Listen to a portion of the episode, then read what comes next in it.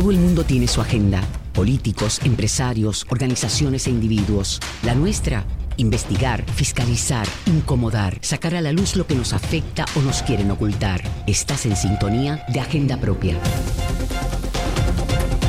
Saludos y bienvenidos y bienvenidas a otra edición de Agenda Propia. Soy Damari Suárez y les invito a acompañarme a esta hora en el único programa en la radio puertorriqueña especializado en la investigación a fondo y en la fiscalización.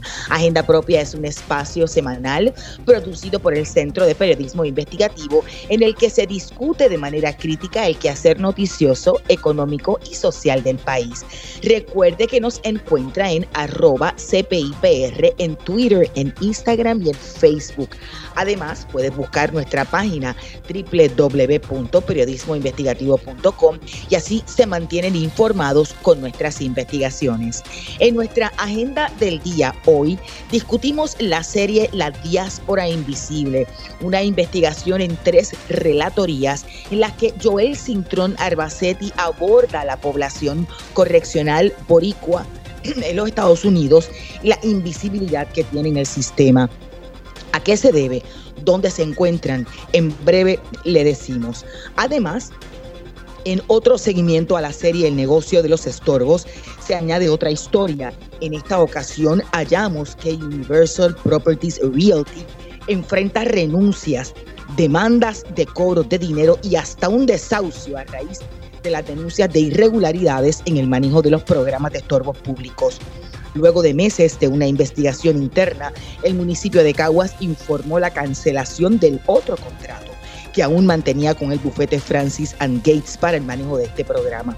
¿Por qué se tomó esa decisión? Hoy te lo decimos. Y al final del programa hablamos sobre el nuevo ciclo de talleres educativos del Instituto de Formación Periodística para que separes las fechas, oye, que son estos talleres la próxima semana. Para eso, iniciemos Agenda Propia. Esta es La Piedra en el Zapato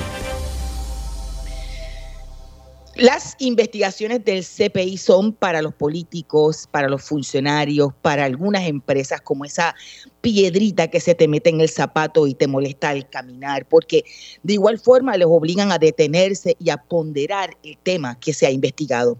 Este es el caso de la serie La diáspora invisible, una investigación de tres partes en las que Joel Cintrón Arbacetti le echa una mirada, un vistazo a las personas puertorriqueñas encarceladas en los Estados Unidos, una población históricamente invisibilizada, principalmente por la falta de datos, pero además con retos como la desigualdad, la xenofobia y el racismo de un sistema que es penalizante más que reformador.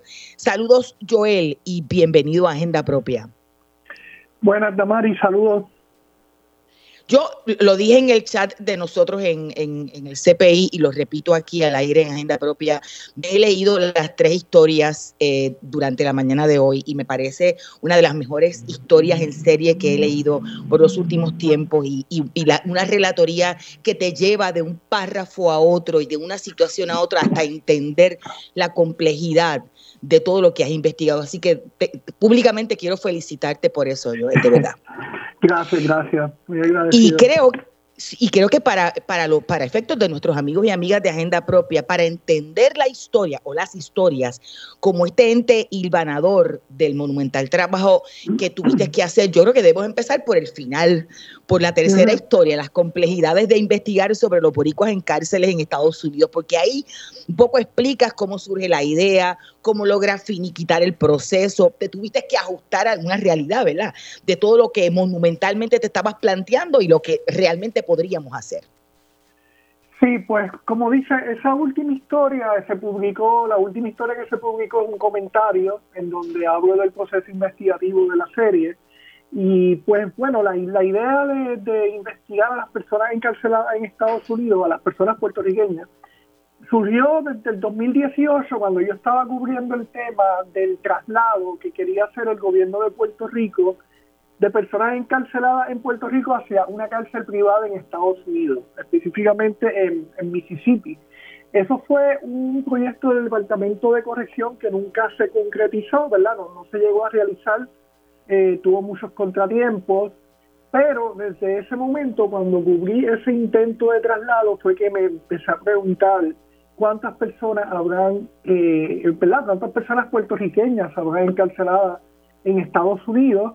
Me puse a buscar y me di cuenta que no había muchos datos. Eh, dejé el tema por un tiempo, pero luego en 2020, cuando me mudo a Estados Unidos, a la ciudad de Filadelfia específicamente, pues me surge, ¿verdad?, la inquietud nuevamente. Eh, y ahí empiezo a indagar a través de muchas personas que me ayudaron en el proceso, como eh, Jan Sosner, que fue la abogada de Oscar López Rivera, el expreso político. El mismo Oscar López también a través de una llamada telefónica me orientó sobre cómo podía, ¿verdad?, eh, a lo mejor encontrar datos. y así fui poco a poco de una idea bien ambiciosa de saber cuánto hay en todos los Estados Unidos, pues reduje la muestra a los seis estados con mayor población puertorriqueña y específicamente en las cárceles estatales. Al final el resultado, pues fue las personas que nacieron en Puerto Rico y están encarceladas en Estados Unidos. La muestra le incluye a las personas puertorriqueñas que nacieron en Estados Unidos, porque los datos no están disponibles. Eso le iba a preguntar, porque planteabas en, en, todas las explicaciones, ¿verdad? Y quiero un poco detallar las otras dos historias, que se llama la cantidad de boricuas que hay en cárceles de Estados Unidos es un misterio, y la otra es hacer tiempo en el norte, al menos 788 puertorriqueños están sentenciados a cadena perpetua en Estados Unidos, y un poco antes de, hablar de los hallazgos. Esos problemas implican, primero, que es que no se identifican, ¿verdad? Eh, sí, el problema con las categorías es que en las cárceles se identifican bajo las categorías de latino, blanco, negro o una opción que dice otros. Pero al no identificar la nacionalidad del lugar donde nacieron o la etnia o la identidad cultural, ¿verdad? Con la que se identifique una persona independientemente de donde nació también.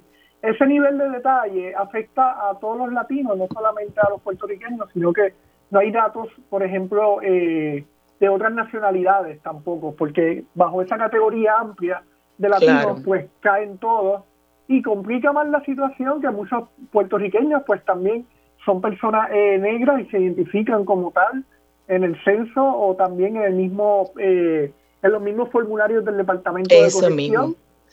sí, que no todos dicen que son hispanos o latinos, algunos dicen ser blancos, otros dicen ser negros. O mezclas también, exacto. Entonces, todo eso eh, complica eh, poder tener una muestra para saber cuántas personas hay encarceladas. Por eso la muestra se redujo a solamente las personas que han nacido en Puerto Rico, porque eh, ese dato no estaba público, pero a través de solicitudes de información a los seis, a los departamentos de corrección de los seis estados con más personas puertorriqueñas, pues, eh, y entonces a través de esa solicitud fue que ellos entregan los datos directamente eh, a nosotros, ¿verdad? Al CPI, pero no es una información que publican periódicamente ni nada. Ellos tuvieron que compilarla a raíz de la petición eh, de información que se hizo para la investigación. ¿Dónde fue que solicitaste entonces la información? ¿En, cuáles de los estados?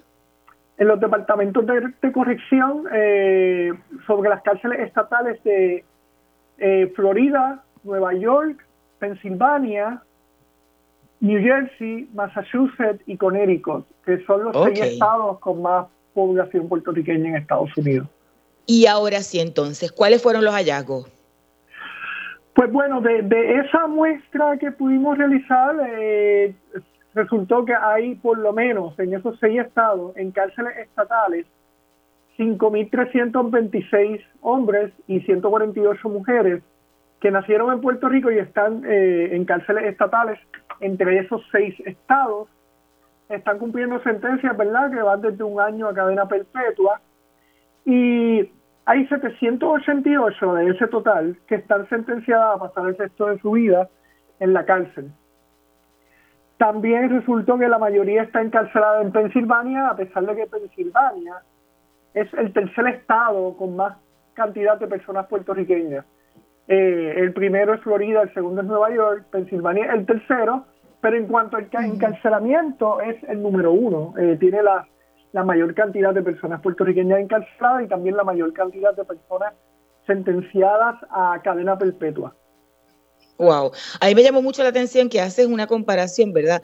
Estas son las personas que nacieron en Puerto Rico, que han sido identificadas en estos estados y que eh, de, igual forma no es el, ¿verdad? El, universo de todos los, los boricuas encarcelados y encarceladas, pero es una cantidad asombrosa si lo comparamos con, con, que es la, mayor, más que la población de, del municipio de Maricao, por ejemplo. Sí, sí, por ejemplo, exactamente. Sí, es una población y es grande y como quiera es una muestra limitada, ¿verdad? Porque no incluye a las personas que están en cárceles federales, que están en cárceles juveniles o que están en prisiones municipales esperando por una, por una sentencia y tampoco incluye a todos los demás estados donde hay personas puertorriqueñas también, ¿verdad? Entonces, pues, uno puede imaginarse que eh, la, cantidad total real eh, puede que sea mucho más, mucho mayor. Y, quizá un poco, ya mismito vamos a hablar con una experta en el tema, pero más allá de no, no estar visibilizados y visibilizadas, la realidad es que por minoría han pasado unas experiencias en, las cárceles. Contabas que 788 están eh, sentenciadas para el resto de su vida en prisión. incluso también hablaste con, por ejemplo, algunos como Samuel Serrano. Cuéntanos de esa experiencia. Eh, sí, la historia, esa es la segunda historia que se publicó, se enfoca en el estado de Pensilvania, eh, porque es el estado ¿verdad? donde más hay eh, personas puertorriqueñas encarceladas. Específicamente en la ciudad de Filadelfia, eh, pude entrevistar a este puertorriqueño, Samuel Serrano, que actualmente es el dueño de un taller de mecánica, pero desde su juventud, ¿verdad? Pues él pasó desde la cárcel juvenil, estuvo en la cárcel estatal y estuvo en la cárcel federal luego salió y logró hacer su negocio y ahora pues, ¿verdad? Le va bien, pero su historia un poco, ¿verdad? Eh, recoge lo que es la experiencia de la diáspora en uno de los barrios más marginados de, eh, de Filadelfia, que es el barrio donde más viven personas puertorriqueñas, y que es un barrio que, que ¿verdad? Ha sido, fue, fue en algún momento una zona industrial muy importante, pero al quedar abandonado, cuando las industrias se fueron a otros países y cerraron todas esas fábricas, muchas personas puertorriqueñas pues que quedaron en ese barrio eh, que se llama Kensington eh, y también está el barrio de Fairfield, son dos barrios que colindan.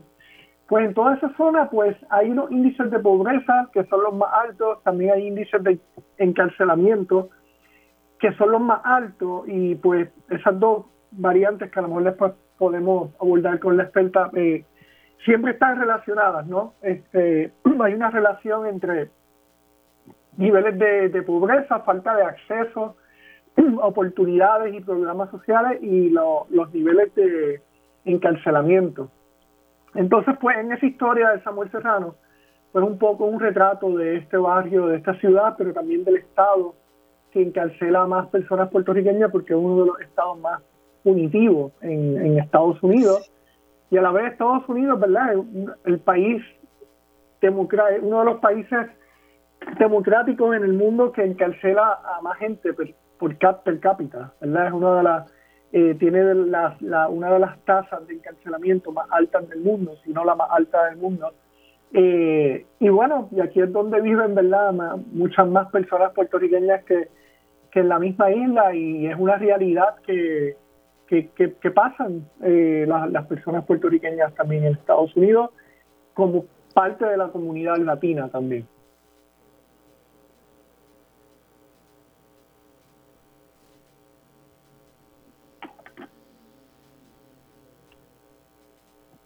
Bueno, parece que tuvimos problemas con el bumper de la cita directa, Joel. Se une a nuestra conversación Iris Rosario, profesora de Derecho Penal de la Universidad de Puerto Rico. Saludos, profesora, y bienvenida a Agenda Propia. Buenas tardes y gracias por invitarme. Eh, en, la historia usted plantea, eh, y hay una cita de usted eh, haciendo esa, esa, esa, ese planteamiento, que el sistema es selectivo, ¿verdad? ¿A, qué se refiere y cómo, quizá un poco abunde sobre ese asunto? Eh, eh, la, yo lo que hago es reseñar un hallazgo que la criminología crítica ha planteado desde los años eh, 70 eh, con relación al, al enfoque que había tenido hasta ese momento lo que es el estudio de la criminología, el estudio de cómo se aplica eh, la sanción penal y a quienes se aplica la sanción penal. Los criminólogos críticos dijeron que hasta ese momento, hasta esos años, la criminología se había enfocado en observar quiénes eran las personas que delinquían. Y de esa forma, por ejemplo, teníamos este, la escuela positivista italiana que decía por voz del hombroso, como todas las personas que están dentro de la cárcel son negras, tienen la cabeza de esta forma, la nariz de esta forma, las orejas de esta forma, pues eso significa que este tipo de persona es más peligrosa porque tiene biológicamente una tendencia a delinquir. Y así, bueno, pues eh, se fue siempre enfocando la criminología, aunque desprendiéndose de esa de ese vínculo con el biologicismo, exclusivamente con la idea de quiénes eran las personas que delinquían y cómo eran y qué las convertía casi por naturaleza en, delincuentes, ¿no? Eh, y la criminología crítica entonces eh, se detiene en ese análisis y dice, no, lo que hemos hecho hasta ahora está mal enfocado. Nosotros deberíamos concentrarnos en ver cómo es que el sistema funciona, a qué personas el sistema persigue y por qué esas personas son escogidas, son seleccionadas por los eh, por la por las autoridades, por la policía, por los fiscales, por los jueces para ser procesados penalmente, ¿no? Y de ahí es que entonces ellos dicen lo que podemos ver es que hasta este momento el sistema penal es selectivo a eso, pues, este, con, con eh, ante ese planteamiento hubo muchos, muchos otros criminólogos que dijeron, ojo, no se trata de que los ricos no delincan,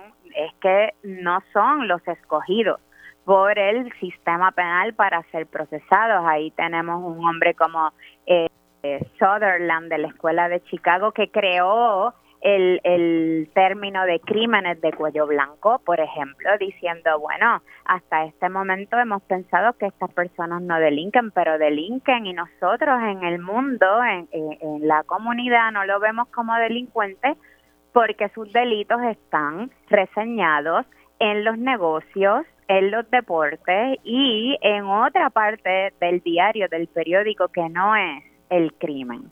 Entonces, ese es, de ahí viene el de ahí viene la cita, ¿no? De, de, del reseñar eso que la criminología crítica denunció. Nos hemos enfocado en el delincuente y no nos hemos enfocado en cómo el sistema lo escoge.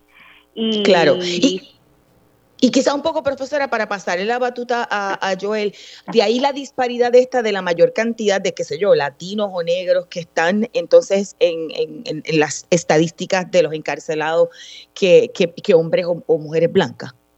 Claro, porque, porque son las personas que más expuestas están al sistema penal. Si usted vive en un residencial público, y tiene hijos está sujeto a una fiscalización continua por parte de las autoridades. Si usted vive en ese residencial público y tiene hijos en las escuelas públicas donde también se hace una fiscalización diferente que en los colegios privados, es muy probable que usted tenga siempre el brazo ejecutor del Estado vigilándole y por lo tanto es mucho más fácil atraparla cuando comete un delito. Si las drogas se venden en el residencial público a la vista de todos, las personas van a ser encarceladas. Pero si las drogas se venden en un baño de un restaurante exclusivo en San Juan, las personas no van a ser atrapadas. Son más fáciles de atrapar, son más vulnerables siempre las personas más pobres. Sí, por ejemplo, en Estados Unidos, en el caso de las personas negras, eh, la tasa de encarcelamiento para 2021 era cinco veces más alta que la de las personas blancas, según un estudio de una organización que se llama The Sentencing Project. Y eh, según datos del mismo Departamento eh, de Corrección Federal, la tasa de encarcelamiento entre, entre latinos era de más de 400 entre cada 100.000 habitantes, mientras que la de los blancos era de menos de 200. Esto es para el 2020. Y pues eso, esos datos reflejan esa, esa selectividad que está mencionando eh, eh, la profesora también, ¿no? Y nosotros intentamos eh, corroborar si los puertorriqueños están siendo encarcelados de forma desproporcionada. El problema fue que no, no, no se pudo corroborar por el mismo tema de que de que hay puertorriqueños que se identifican como negros o como blancos, entonces los datos no estaban claros, pero tomando en cuenta que algunos se consideran o se identifican como latinos y caen en este mismo grupo, pues está este dato un poco más general, ¿verdad?, de que la, la tasa de encarcelamiento entre latinos era de 400 entre cada 100.000 habitantes.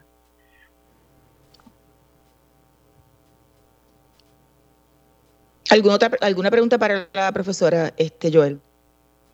Eh, no, yo creo que, o sea, eh, ¿verdad? Lo que, eh, lo que acaba de explicar, yo creo que es una buena expansión de, de ¿verdad? esa cita que está en, la, en, el, en el reportaje como tal. Eh, y bueno, no, no, no tengo ninguna. Yo, eh, sí, pues yo sí tengo una pregunta. Eh, eh, voy, a, voy a robarte unos minutos porque parte del planteamiento es lo que, lo que no está haciendo el sistema, profesora. ¿Qué alternativas hay para hacer este sistema más justo? Y sobre todo esta cosa de la, de la invisibilidad, este, no, no hay datos. Bueno, si, si la pregunta se refiere a la tasa de prisionización, la, la postura que yo he asumido públicamente y que es una postura que ha ido ganando cada vez más eh, simpatizantes es que el sistema tiene que sino eh, explotar, debe por lo menos reformarse, ¿no? Porque lo que ha creado es un Estado completamente racista, un Estado completamente excluyente que pone a, a las personas más pobres en, la, en, las cárceles, que algunos sociólogos le han llamado las cárceles de la miseria o los gulag eh, modernos, ¿no? De Estados Unidos. Eh, pero si se refiere a la denuncia que hace eh, Joel Cintrón en este excelente artículo, que es que en un, en un estado que ha sido acusado y que ha sido reconocido a nivel mundial como uno de los estados que más encarcela personas negras y minorías en Estados Unidos, que no tenga un sistema de estadísticas que nos provea a nosotros un porcentaje verdadero de la sobrerepresentación de los puertorriqueños que existen en las cárceles, es en sí mismo un problema que solamente puede atajarse por medio de, un, de, la creación de estadísticas que sean eh, confiables. Claro, está el grave problema que les representamos nosotros los puertorriqueños a los estadounidenses y es que nunca saben dónde encajonarnos. Y en la medida en que no sepan dónde encajonarnos, pues nosotros entonces no vamos a saber si estamos siendo, al igual que los negros o al igual que los otros latinos e hispanos en Estados Unidos, sobre representados en las cárceles y por tanto más eh, seleccionados por parte del aparato punitivo estadounidense. Y finalmente, profesora, sobre, la primer, sobre el primer planteamiento, eh, la realidad es que parece casi imposible de pensar que lo que se han es construido más cárceles y cada vez es mayor el encarcelamiento cuando deberíamos aspirar en pleno siglo XXI a simplemente que no haya tantas cárceles y que sean menos los encarcelados. Claro, porque mientras más cárceles construyamos, esas cárceles siempre se van a seguir llenando. Eso, eso es una realidad y así lo han documentado incluso los abolicionistas que trabajan este tema. Por tanto, lo que, lo que, la postura que yo he asumido y que vuelvo, insisto, ha ganado mucha simpatía a nivel estadounidense es que tenemos que empezar a deconstruir nuestra mentalidad nuestra mentalidad de que los castigos siempre o las consecuencias siempre se van a asumir en un lugar como la cárcel, porque no se trata de no asumir consecuencias cuando causemos un daño, no se trata de no asumir consecuencias cuando laceremos la dignidad de otra persona. Se trata de si las consecuencias que hemos asumido hasta este momento a través de una jaula que ya sabemos que no, no, no genera rehabilitación, es la forma en la que vamos a seguir tramitando el conflicto que es, eh, eh, que, que, es casi eh, obligatorio y casi eh, es una cuestión real que no podemos obviar, ¿no? Gracias a ambos, que ya tengo que hacer la pausa. Escuchaban a la profesora de Derecho Penal de la Universidad de Puerto Rico, Iris Rosario y a Joel Cintrón Arbacetti, periodista del Centro de Periodismo Investigativo. Ustedes pueden buscar las historias de la serie de Joel en periodismoinvestigativo.com. Pero no se retiren, vamos a una breve pausa y usted sigue en sintonía. Al regreso hablamos sobre un seguimiento a otra serie del centro, en esta ocasión el que lleva como título El negocio de los estorbos. Usted escucha Agenda Propia. Agenda Propia regresa en breve. Ya regresamos con Agenda Propia. Así es, estamos ya de regreso en Agenda Propia, el programa producido por el Centro de Periodismo Investigativo. Soy Damari Suárez y recuerda siempre buscar nuestras historias en periodismoinvestigativo.com, en las redes sociales del centro, así como en nuestro portal loschavosdemaria.com. La pasada semana el municipio de Caguas canceló el contrato que mantenía con el bufete Francis and Gates para el manejo del programa de estorbos públicos tras cuatro meses de una investigación interna en la que se evaluaron facturas, procedimientos administrativos, tasaciones y varias pugnas en los procedimientos judiciales de expropiación forzosa en las que aún representaba este bufete legalmente al municipio. En la historia de seguimiento de la serie El negocio de los estorbos, titulada Universal Properties Realty, enfrenta demandas de cobro y desahucio, seguimos el rastro a estas dos compañías luego de seis meses de que se hiciera público y que fuera referido al Departamento de Justicia la serie irregularidades en el proceso, manejo y disposición de los estorbos públicos en manos privadas en más de una veintena de, municipios. En el caso de Francis and Gates, que solo tenía contratos con el municipio de Cagua, fue notificada la pasada semana eh, de la cancelación del contrato, pero es efectivo el 12 de octubre. Universal, por su parte, eh, enfrenta varias demandas, pero las demandas son de cobro de dinero, bueno, entre ellas Caguas este, y también el municipio de San Germán, la renuncia de varios de sus trabajadores o, contratistas, como son dos de sus abogados que sostienen en las mociones radicadas en los tribunales que la empresa le adeuda decenas de miles de dólares. Y hay otra demanda, incluso de desahucio por falta de, pago del canon de arrendamiento de las oficinas de la empresa en San Juan. De los 20 22 contratos que tenía Universal, solo las piedras Morovis y Bonito están vigentes y el resto les ha cancelado, lo que según fuentes del CPI tienen serios problemas económicos. La investigación en el Departamento de Justicia sigue viento en popa. Se han consolidado los referidos de alcaldes al referido original de los legisladores del PIB, María de Lourdes Santiago y Denis Márquez, y se ha requerido documentación a varios municipios. La fiscal ha cargo de la investigación es Fabiola Acarón Porrata Doria y aunque en julio la oficina del panel sobre fiscal especial independiente emitió una resolución, en nada tenía que ver con la pesquisa que continúa abierta en justicia y la que el secretario le notificó precisamente al panel que no activó la ley del FEI porque de la información recibida no se desprende la Comisión de Delitos Penales de Funcionarios, que son los que le aplica la ley del FEI. De hecho, nos acompaña en línea telefónica la senadora por el Partido Independentista Puertorriqueño, la también abogada María de Lourdes Santiago. Buenas tardes, bienvenida a Agenda Propia. Muy buenas tardes a ti, Damari, y a todas las personas que nos escuchan. Empecemos por eso último, senadora. La investigación continúa y no está archivada. O sea, lo que dijo el, secretario Alfei fue que, aquí no se están, aquí se están investigando las compañías.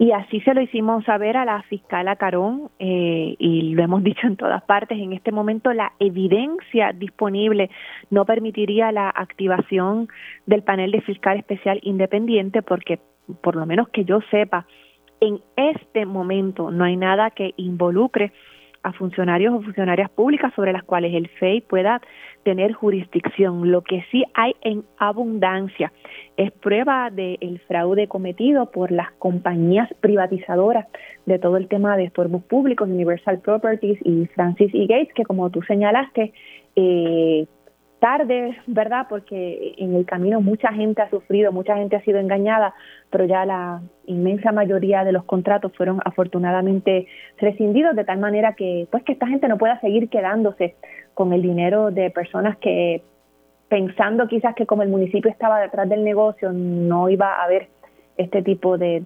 truco, ¿verdad? De, abuso. yo estimo, e, e, es, difícil saberlo, Damari, pero me imagino que si en Cagua se habla de que Universal eh, retuvo cerca de un millón de dólares que correspondía a, personas que pensaban que iban a poder adquirir una propiedad, pues así en una proporción similar se tiene que estar dando en el resto de los sitios donde tenían contrato. Estamos hablando de, un fraude millonario. Y, senadora, esa, esa, misma cancelación en masa no nos dice que, que, habían, ¿verdad? Eran, eh, eh, había, había de alguna forma irregularidades que fueron constatables por los municipios cuando se hizo la denuncia. Es que a mí me parece que es muy difícil, por no decir imposible, que los municipios no se dieran cuenta de esto antes de que nosotras radicáramos el referido.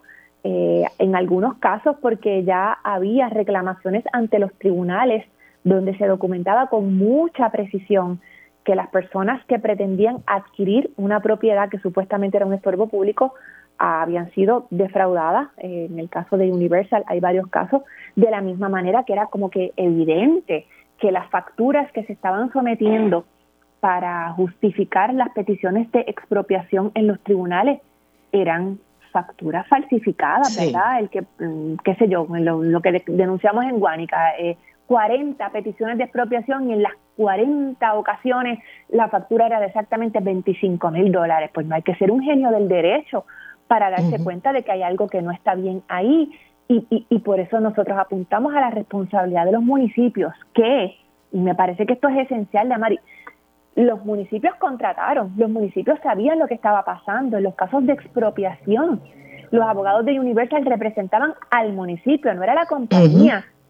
Entonces, a esa señora con la que se le quedaron de 40 mil pesos, a la familia a la que le quitaron 50 mil, a los otros que le que bueno, hay un caso de 600 mil dólares en controversia en, un pueblo del este. Los municipios eventualmente tendrán que responder porque no puede ser que esta gente eventualmente se declare en quiebra, como tú mencionaste, ni sus oficinas pueden pagar. Ese es dinero que ellos recibieron. Esa gente tiene dinero, en alguna parte están esos millones de dólares. Sí, y, de alguna forma no hay una responsabilidad, un deber ministerial, primero, de haber hecho eh, la, fiscalización adecuada de un contrato eh, y analizar los datos más allá después de que se hacen las denuncias. O sea, tiene cuatro patas, tiene un rabo, ladra, pues perro. El principio fundamental de administración pública. El municipio tenía que tener acceso y conocimiento de las cuentas en las que se depositaba ese dinero. Por cierto, en la ordenanza que estaba vigente en Caguas para permitir este tema de la privatización de los estorbos públicos, en esa ordenanza sí se disponía que las privatizadoras tenían eh, que abrir una cuenta aplica, lo que se conoce como un escrow account, eh, porque no hacerlo es además una violación a la ley que regula la profesión de bienes raíces. Mis recuerdos de los de las ordenanzas y contratos que nosotros revisamos, creo que Caguas era la única que tenía esa disposición y veo en la noticia que ustedes han publicado eh, algo que sobre el tema, no tenía. Eh, pues eh, habrá que ver esa cuenta. Realmente era una cuenta aplica, pero el municipio no tiene idea ni de dónde está ni cuál es el número de cuenta, ¿verdad? no, no, no. En el caso de Universal, senadora, el, municipio llegó a la conclusión de que no tenían una cuenta aplica. En el caso de Francis and Gates, sí, pero como quiera se lo cancelaron. Y vemos esa falta de fiscalización.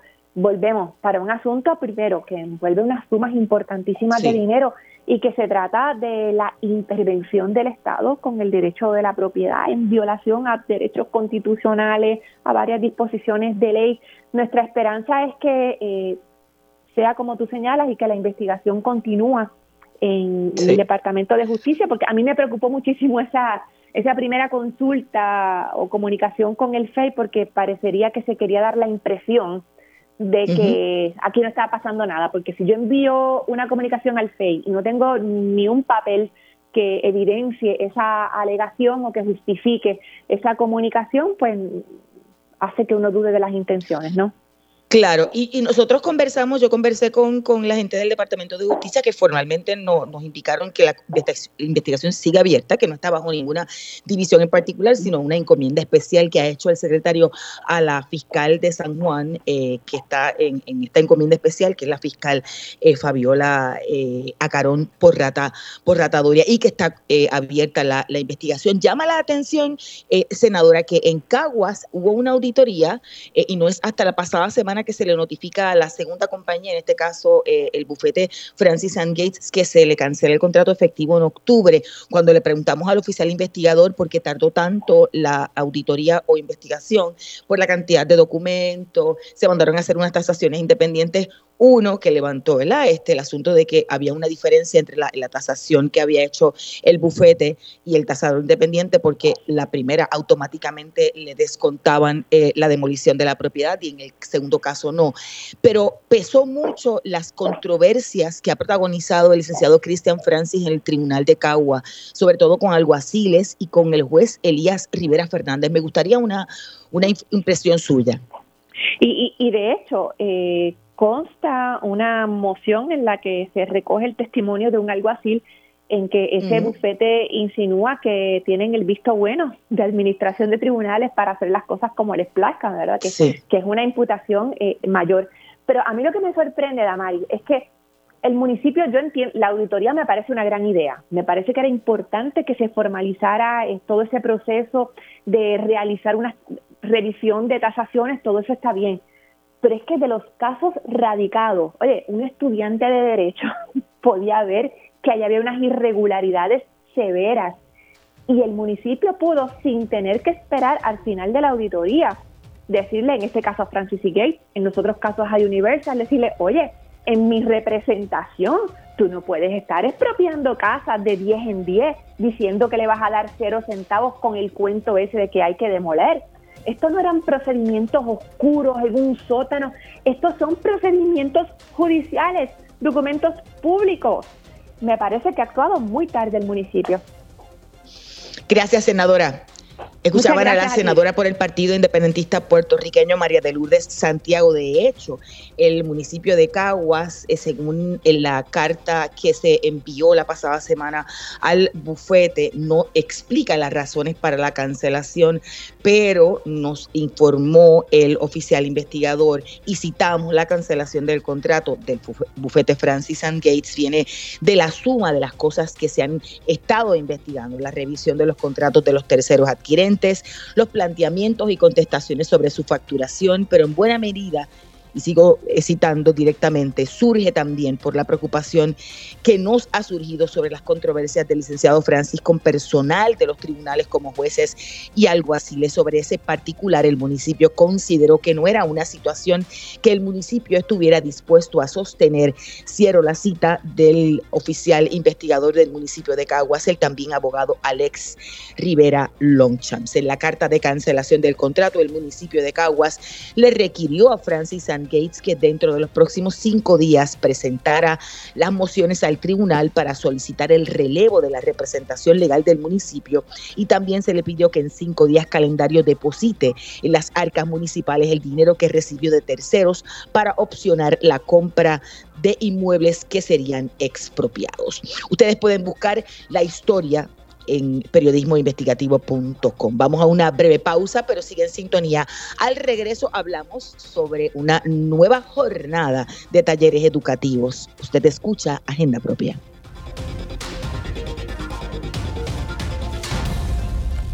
Agenda Propia regresa en breve. Ya regresamos con Agenda Propia. Y estamos de regreso en Agenda Propia, el programa producido por el Centro de Periodismo Investigativo. Soy Damari Suárez y como siempre les recuerdo Busquen nuestras historias en periodismoinvestigativo.com, en las redes sociales del centro y en nuestro portal de fiscalización loschavosdemaria.com. El Instituto de Formación Periodística del Centro de Periodismo Investigativo va a efectuar una nueva jornada educativa y para hablarnos de estos talleres ya nos acompaña a través de la línea telefónica Víctor Rodríguez Velázquez, quien además de ser, de ser parte del equipo editorial de periodistas del centro, es el gerente del Instituto de Formación Periodística Periodística del CPI. Saludos, Víctor, y bienvenido a Agenda Propia. Saludos, Damari, siempre un gusto y saludo a todas las personas que nos están escuchando. Bueno, ¿de qué se trata esta jornada y qué temas atiende? Sí, la, la jornada de talleres para periodistas en esta vez estará eh, enfocada en la cobertura eh, ambiental y la fiscalización de la crisis climática, o sea, tomando en cuenta todos los episodios que hemos estado documentando a lo largo de estos últimos años, pero con más presencia en este en este último año con todos los cambios que hemos estado eh, mirando. Particularmente el enfoque de esta jornada va a ser en sobre ¿Qué falta todavía por investigar en términos de la situación energética en Puerto Rico y, particularmente sobre todos estos proyectos de energía renovable que se están impulsando en Puerto Rico y paralelamente también qué falta por investigar sobre el manejo de los suelos y pues ahí vemos también una intersección no porque sabemos que muchos de los proyectos de energía renovables que se están proponiendo para Puerto Rico también se están haciendo eh, en suelos agrícolas, particularmente eh, cuando se trata de proyectos de placas solares. Entonces, un poco Cierto es, esa discusión que, que se está empezando a dar con relación o si queremos una energía más limpia, pero a costa de los suelos que tenemos para la producción agrícola. Un poco, pues por ahí va el debate y, y la agenda que hemos estado preparando, pues va a atender esos dos grandes temas. La, jornada se llama Fiscalización para la Acción Climática y hablabas de la agenda, yo la vi bastante cargada, pero antes de hablar un poco de, ese detalle y más detalles sobre quiénes estarían participando y van a ser los recursos, vienen invitadas internacionales, ¿no? Sí, vamos a estar contando con eh, la periodista y editora Lorena Arroyo Valle, que ella es editora de la, del proyecto América Futura, que es un proyecto enfocado en las Américas eh, por parte del periódico El País de España. Entonces, pues ella nos va a estar acompañando, dando esa visión también regional y cómo fiscalizar la crisis climática, no solamente en un espacio concreto geográfico, sino también, pues mirando, como decía, lo regional y cómo llevar esas historias también a una escala internacional. Antes eh, hemos dicho en reiteradas ocasiones que, que cuando se miran los problemas sobre la crisis climática del Caribe, pues muchas veces no llegan a los escenarios internacionales donde se toman decisiones o se asignan fondos para mitigar estas situaciones. Entonces, de alguna manera, pues mirar eh, eh, estos temas con este crisol, pues va a ayudar también a las investigaciones que se vayan a estar produciendo en Puerto Rico. Estabas hablando ahorita, por ejemplo, del asunto de los suelos y la utilización de suelos agrícolas para colocar placas eh, o energía o, la producción de energía renovable. ¿Qué otros temas estarían tocándose en esa agenda y quiénes son los recursos? Veo muchísimos recursos como, como Mariola Reyes, veo a David Carrasquillo, planificadora, la abogada ambiental Ruth Santiago. Claro, sí, eh, eh, parte de, de ese debate, pues, de lo que hablaba, ¿no? De, de, de, esa intersección entre entre la producción de energía renovable versus agrícola, pues hay unos sectores, este, sobre todo de líderes y lideresas comunitarias, que han elevado ese cuestionamiento y, en efecto nos va a estar acompañando para un para ampliar ese debate eh, la licenciada Ruth Santiago, que es abogada ambiental y es integrante del Comité Asesor de Cambio Climático del presidente Joe Biden y Marisa Reyes, que es de la organización Boricua eh, de Agricultura Ecológica de, Puerto Rico, para ampliar sobre, sobre esa situación.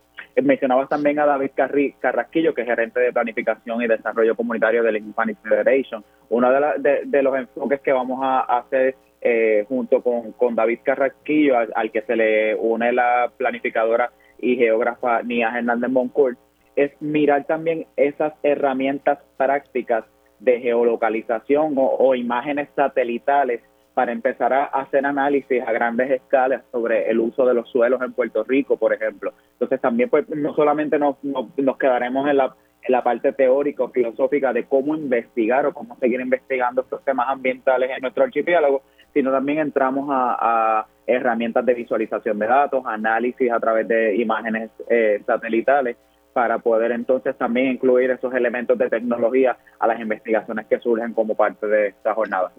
Sí, eso me llamó mucho la atención y me agradó el hecho de que hay un balance entre la teoría y la práctica. Entonces también hay muchos, eh, muchos talleres que van directos a darle herramientas digitales a los periodistas y las periodistas que asistan, ¿no? Claro, sí. Por ejemplo, también vamos a compartir, a a contar con la compañera Gabriela Carrasquillo, que es eh, nuestra compañera de periodismo de datos y visualizaciones en el CPI, que también nos va a dar como cuáles son esas claves, cómo llevar una historia de datos a algo un poco más visual, este que sea también más gráfico, más con más elementos este, llamativos, ¿no? Para, para la diversidad de lectorías que, que existen, no solamente sabemos que hay personas que leen textos eh, eh, y ya, pero también con, con esta interactividad que provee la Internet, pues eh, conocer de este tipo de, herramientas para amplificar las narrativas de nuestras investigaciones, pues va a ser muy clave. Y, y esto es importante, Víctor, porque esto es un tema muy árido y muy técnico en algunos aspectos, pero además es, bien importante. Entonces, en la medida en que se visualizan los datos y se hace un poco más comestible el asunto, puede llegar a más personas, a más poblaciones, ¿no? Sí, definitivamente. O sea, cuando hablamos con científicos, con expertas sobre este, este tipo de temas, pues como que, que, uno de los planteamientos es que quizás eh, eh, no todas las personas son conscientes de las implicaciones de la crisis climática y, y, entonces pues también hay, hay un rol y hay una responsabilidad desde el periodismo de empezar a buscar las maneras para desmenuzar, como tú, tú decías, ¿no? hacerlo un poco más accesible a todo el mundo. Mira, Víctor, entonces, ¿quiénes pueden participar? Bueno, no hemos, no hemos dado las fechas, ni el lugar, ni dónde, quiénes pueden participar, toda la información básica de, esta jornada de fiscalización para la acción climática. Claro, como siempre, pues nuestro, nuestro, uh, nuestras jornadas y nuestros talleres pues son dirigidos, en, estos en particular que son dirigidos a periodistas, pues son específicamente dirigidos, valga la redundancia, para periodistas en, en, ejerciendo, ya sean en un medio de comunicación o que sean freelance, eh, y para estudiantes de, periodismo de cualquier institución en, en, Puerto Rico y que deseen eh, no solamente eh, tener herramientas y una educación adicional a, a, sus salones de clase, sino también aspirar a una beca para investigaciones periodísticas, porque como parte también de esta jornada, pues tendremos la oportunidad de becar a periodistas que sometan propuestas de, de, eh, investigación. eso iba a preguntar, ¿y cómo se puede, eh, se puede competir para una de esas becas? Pues asistiendo a los dos días de talleres que serán el viernes 29 y el sábado 30 de septiembre, viernes 29 y sábado 30 de, septiembre, eh, participando de todas las sesiones y todos los, talleres ambos días, porque la idea es que se vayan preparando las propuestas a raíz de cada una de, las conversaciones que se den en cada uno de esos, de esos talleres. O sea que para poder someter una propuesta tienen que eh, hacer el compromiso de participar activamente en ambos días de la jornada. Eh, nosotros ese día pues les vamos a estar entregando el formulario que deben llenar para someter su propuesta y luego ese, esas propuestas, una vez sean entregadas, son evaluadas por un comité evaluador y se seleccionan eh, las que más potencial tengan o las que estén trayendo una discusión nueva eh, a la mesa sobre, sobre los temas que toquemos, específicamente lo que decía sobre eh, la cuestión energética en Puerto Rico y el manejo de suelo. Qué chévere. Entonces, ¿dónde pueden, aquellos que nos están escuchando, pueden obtener más información para, para inscribirse y para tener más detalles de la, de la agenda? Como siempre, todas estas promociones están eh, ubicadas en nuestros eh, diferentes canales, www.periodismoinvestigativo.com, pero también nos pueden escribir directamente al Instituto de Formación Periodística al correo ifp periodismoinvestigativo.com, repito, ifp arroba periodismoinvestigativo.com. Así que si usted es periodista, estudiante de periodismo o conoce algún estudiante de periodismo que quiera eh, ser parte de esta jornada, todavía tenemos cupos disponibles, así que les invitamos a que separen su espacio ya.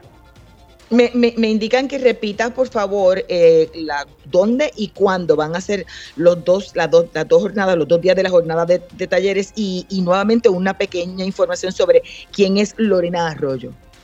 Claro, eh, los talleres van a ser el, el 29 y 30 de septiembre, viernes y sábado, en el Salón 102 de la Facultad de Derecho de la Universidad Interamericana acá en, en Atorrey. Y nos va a estar acompañando Lorena Arroyo Valle, que ella es la editora del proyecto América Futura del periódico El País de España. Pues ya lo saben, tienen una cita el 29 y 30, ¿no? 29 y 30, de este mes de septiembre. Más información en periodismoinvestigativo.com. La jornada la fiscalización para la acción climática con una cargada agenda. Gracias, Víctor. Escuchaban al periodista Víctor Rodríguez Velázquez, parte del equipo editorial del Centro de Periodismo Investigativo y gerente del Instituto de Formación Periodística. Ustedes recuerden siempre buscar las investigaciones del centro en periodismoinvestigativo.com. Allí también pueden visitar el kiosco virtual del CPI y con sus donativos adquirir nuestro artículos. Además, se pueden suscribir a nuestro boletín para que reciban las historias y contenidos directamente a sus correos electrónicos. Gracias por la sintonía. Los esperamos la próxima semana. Hasta aquí, Agenda Propia.